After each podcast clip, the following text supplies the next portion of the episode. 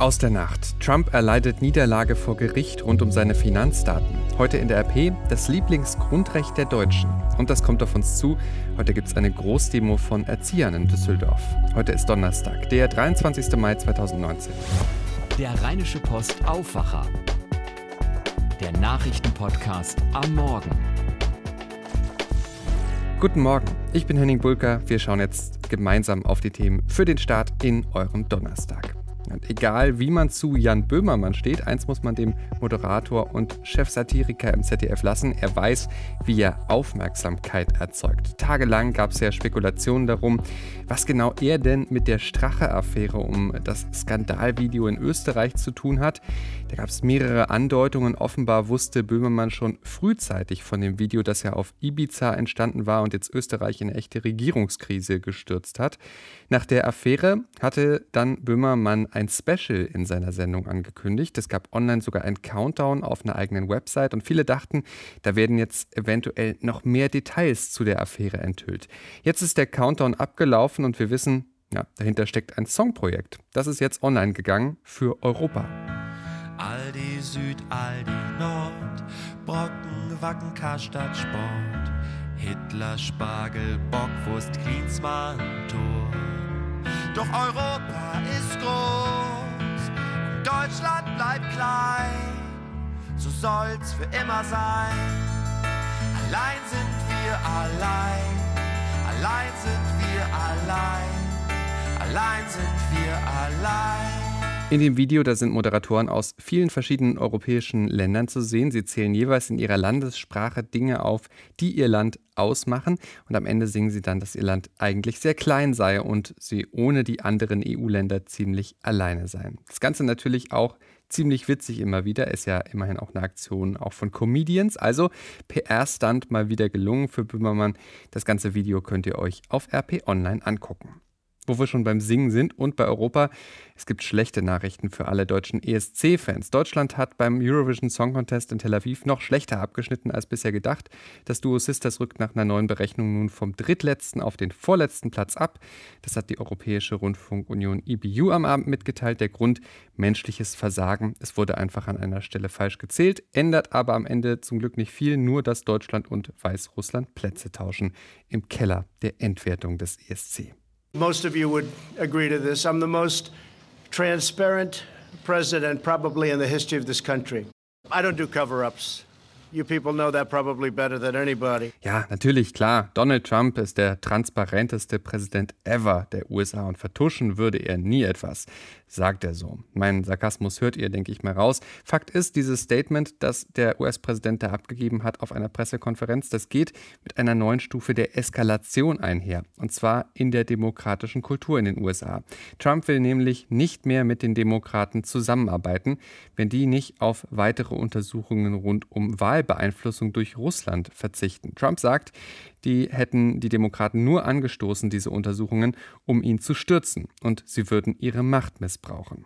Apropos vertuschen, im Grunde schon seit dem Präsidentschaftswahlkampf versucht Trump ja zu verhindern, dass seine Steuerdaten an die Öffentlichkeit kommen. Dabei hat er jetzt eine Niederlage erlitten. Die Deutsche Bank, Trumps Hausbank, darf Informationen über seine Finanzen an das US-Repräsentantenhaus herausgeben. Das hat jetzt ein Bezirksgericht in New York entschieden. Trump hatte versucht, das zu verhindern. Er kann jetzt noch Berufung gegen diese Entscheidung Entscheidung einlegen. Und dann gibt es aus der Nacht noch diese Nachricht. 2022 steht ja die Fußball-WM in Katar an. Es wird aber keine Mega-WM mit 48 Teams, sondern doch nur eine mit 32. Das hat die FIFA am Abend mitgeteilt. FIFA-Chef Infantino wollte das Teilnehmerfeld von 32 auf 48 Mannschaften aufstocken. Davon hatte er sich zusätzliche Einnahmen in Millionenhöhe versprochen. Dafür hätte die Infrastruktur aber nicht ausgereicht, hätte große Probleme gemacht.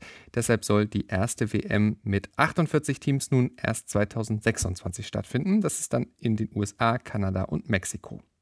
Schauen wir auf das, was ihr heute in der RP lest. Und da geht es um eine wichtige Änderung für uns Verbraucher, genauer gesagt für unsere bewusste Kaufentscheidung im Supermarkt.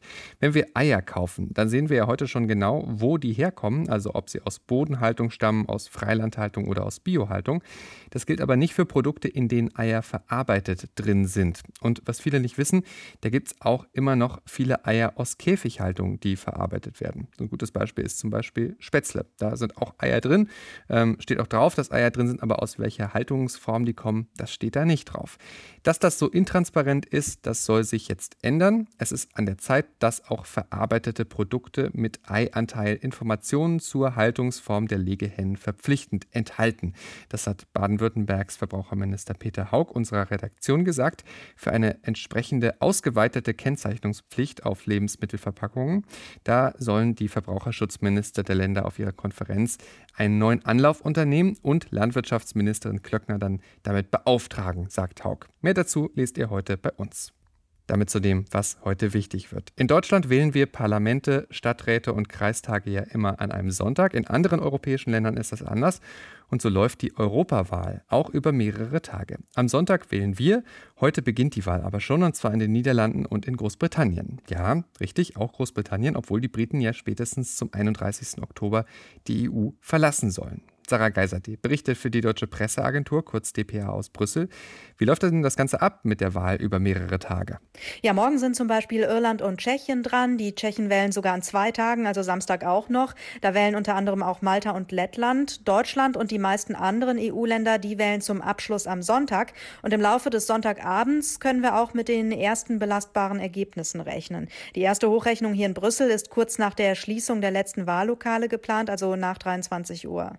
Also mehrere spannende Tage, die jetzt anstehen. Die Frage an Philipp Detlefs für die DPA in London. Wir haben ja schon gehört, die Briten wählen auch mit. Das Gezerre um den Brexit, also den Ausstieg aus der EU, das sorgt ja für große Verunsicherung und großen Frust in der britischen Bevölkerung. Trotzdem liegt die Brexit-Partei in Umfragen vorn. Woran liegt das? Ja, das liegt daran, dass viele Briten einfach die Nase voll haben von dieser endlosen Brexit-Posse mit zwei Fristverlängerungen, mit unzähligen Parlamentsabstimmungen und mit der Unsicherheit darüber, wie es weitergeht. Get on with it, das ist hier so ein typischer Ausspruch, heißt in etwa, regelt das endlich oder kommt endlich zu Potte und das ist das, was viele denken und die Brexit-Partei schlägt eben genau in diese Kerbe. Sie fordert, den Brexit endlich umzusetzen und zu erfüllen, wofür die Mehrheit der Briten vor fast drei Jahren gestimmt hat. Was noch dazu kommt, die Konservativen haben nicht so wirklich Wahlkampf gemacht, weil die Regierung ja eigentlich vermeiden wollte, dass Großbritannien überhaupt an der Wahl teilnimmt. Bis vor kurzem war ja gar nicht klar, ob die Briten überhaupt noch mitwählen. Wie motiviert sind denn die Leute? Also die Wahlbeteiligung an der Europawahl war in Großbritannien auch in der Vergangenheit nicht so groß, dass man sagen könnte, die Briten sind jetzt total motiviert. Beim letzten Mal waren es gerade mal 35 Prozent.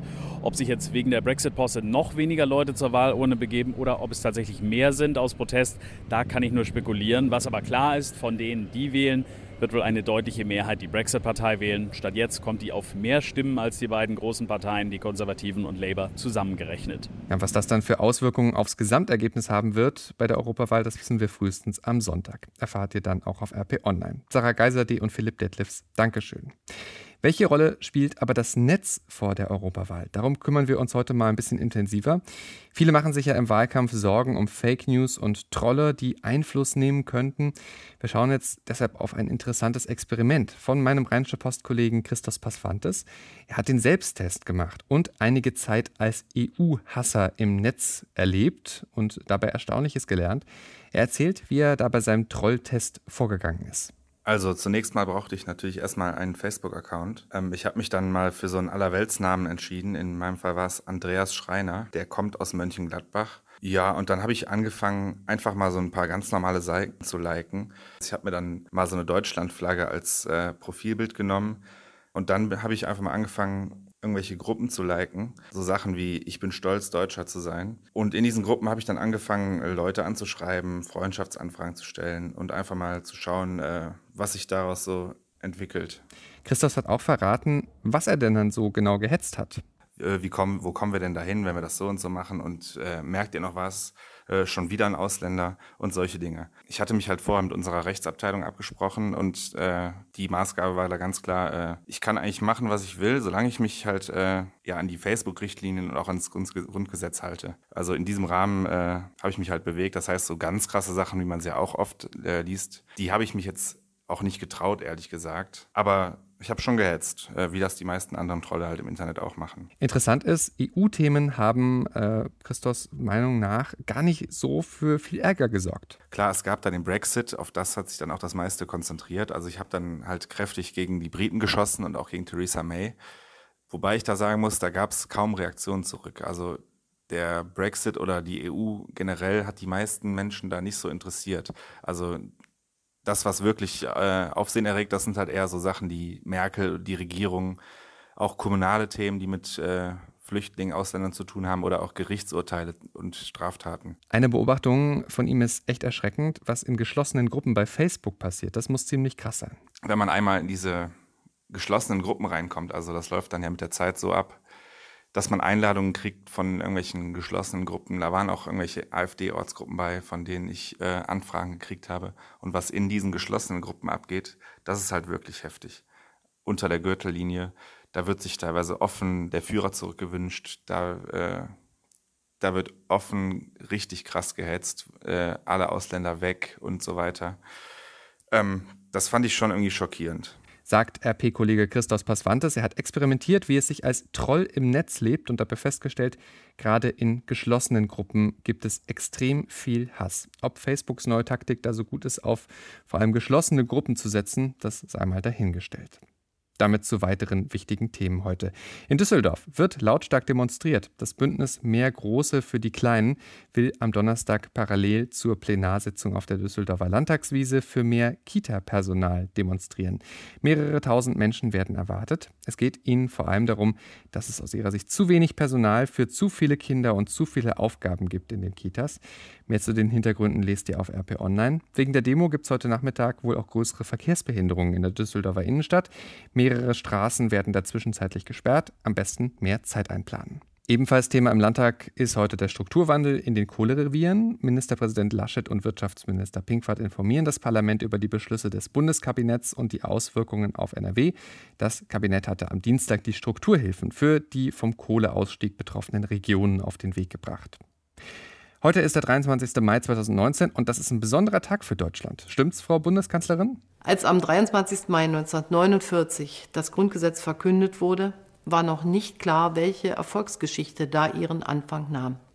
Heute blicken wir zurück auf 70 Jahre erfolgreiche Geschichte der Bundesrepublik Deutschland, auf unser europäisches Engagement, auf die gelungene Wiedervereinigung und sagen Danke den Vätern und Müttern des Grundgesetzes. Ja, heute wird das Grundgesetz offiziell 70 Jahre alt. Auch Thema, wie gehört, im wöchentlichen Videopodcast von Kanzlerin Angela Merkel. Heute gibt es zu diesem Anlass große zentrale Festveranstaltungen in Berlin, im Schloss Bellevue und am Brandenburger Tor. Unter anderem hat Bundespräsident Steinmeier 200 Bürger zu einer großen Kaffeetafel eingeladen. Übrigens, wir Deutsche haben auch ein Lieblingsgrundrecht im Grundgesetz, nämlich die Meinungsfreiheit. Das hat die CDU-nahe Konrad-Adenauer-Stiftung in einer Studie herausgefunden, die unserer Redaktion vorliegt.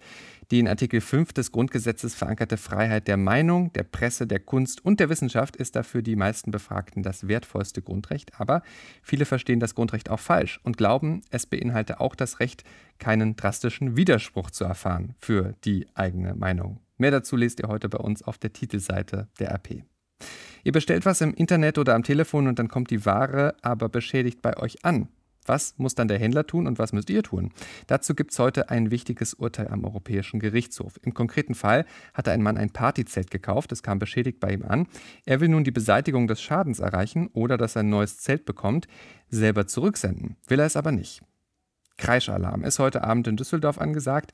Ab 20.15 Uhr geht im ISS-Dome das Live-Finale von Germany's Next Topmodel über die Bühne. Drei junge Frauen kämpfen um den Titel, Simone, Cecilia und Sayana. Beim Live-Spektakel mit dabei Tokyo Hotel, Thomas Gottschalk und Ellie Golding. Und auch sportlich wird es heute noch. Im Relegationshinspiel geht es heute um den letzten freien Platz in der Bundesliga. Um 20.30 Uhr spielt der VfB Stuttgart gegen den Zweitliga Dritten Union Berlin. Könnt ihr euch anschauen im Eurosport Player. Und um 20.15 Uhr könnt ihr euch die Eishockey-WM anschauen. Deutschland spielt dann im Viertelfinale gegen Tschechien. Deutschland ist Außenseiter, rechnet sich aber trotzdem Chancen aufs Weiterkommen aus wegen einer super Vorrunde. Übertragen wird das Spiel auf Sport 1 und The Zone. Damit zum Wetter und das wird richtig schön heute bis zu 23 Grad Sonne. Was will man mehr? Auch morgen weiter ganz schön dann noch, dann mit ein paar mehr Wolken. Am Samstag gehen die Werte etwas runter. Auf jeden Fall bleibt es aber trocken erstmal. Das war der Rheinische Postaufwacher vom 23. Mai 2019. Mein Name ist Henning Bulka. Habt jetzt einen guten und erfolgreichen Tag. Wir sind dann morgen früh wieder mit einer neuen Ausgabe für euch da. Ciao, ciao. Mehr bei uns im Netz www.rp-online.de